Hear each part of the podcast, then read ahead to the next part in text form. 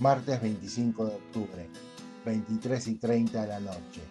Feliz y en compañía de mi esposa y camino al encuentro de mis dos hijas y una amiga de ellas, desciendo las escaleras rumbo a la puerta de salida.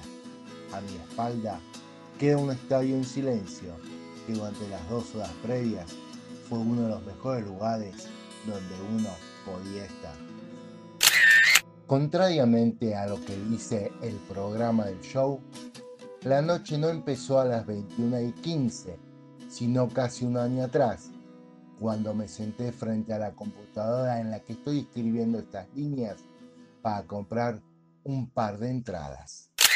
Es más, para ser bien preciso, arrancó más atrás en el tiempo, cuando se anunció la visita a la banda inglesa y mis hijas dijeron que iban a ir, decisión que acompañó su madre. Y como soy una persona respetuosa de lo que elige la mayoría, me sumé a la empresa, aunque, debo confesarlo, no es algo que habría hecho por voluntad propia. Dicho de manera más llana, Coldplay no era, en el año 2021, una banda por la que desembolsaría dinero para verla en vivo. 17 y 20 de la tarde.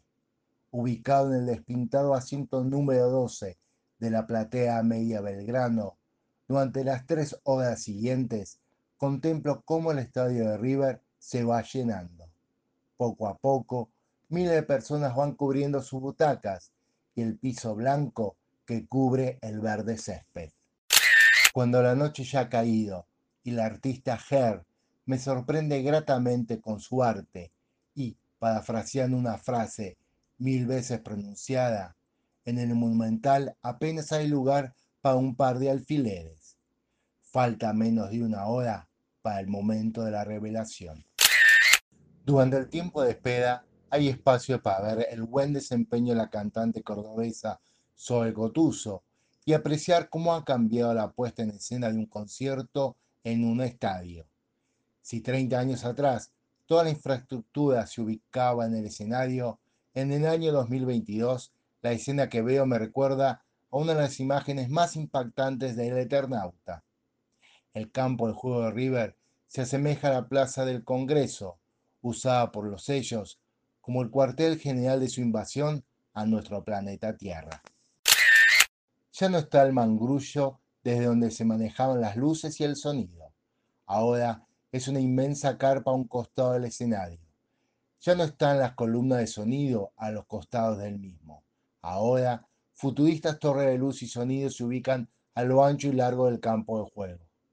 Además, a los pies de la tribuna Sibody, dos pistas circulares invitan cada tanto a las personas a saltar siguiendo un popurrí de canciones. Y verse reflejadas en las dos enormes pantallas circulares colocadas a los costados del escenario, para con sus saltos generar energía que sea usada para dar vida al siguiente concierto de Coldplay.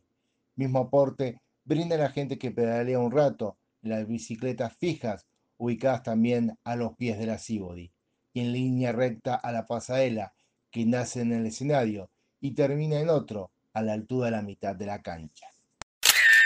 21 y 15 de la noche.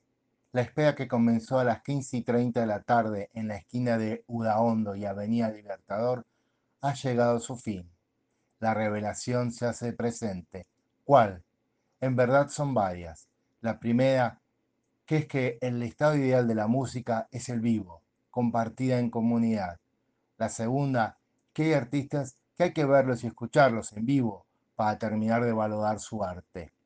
Esto es lo que me ha ocurrido a mí con Coldplay. Canciones como High Power o Paradise me terminan de mostrar toda su riqueza cuando el cantante Chris Martin canta y corretea por todo el escenario.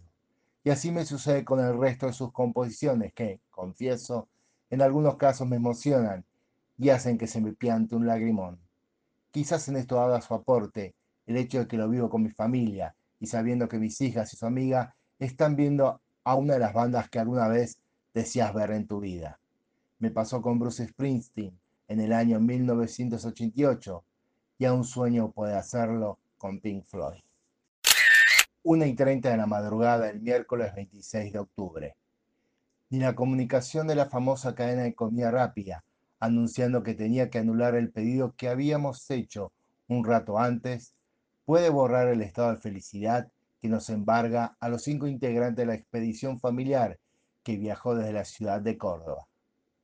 Mientras mis hijas y su amiga ya ven si pueden conseguir entradas para uno de los conciertos que le quedan a Coldplay, yo reconozco que la próxima vez que la banda británica venga a la Argentina, seguramente sea yo el que le diga a mi esposa y a mis hijas que hay que comprar las entradas para ir a ver otra vez a Coldplay.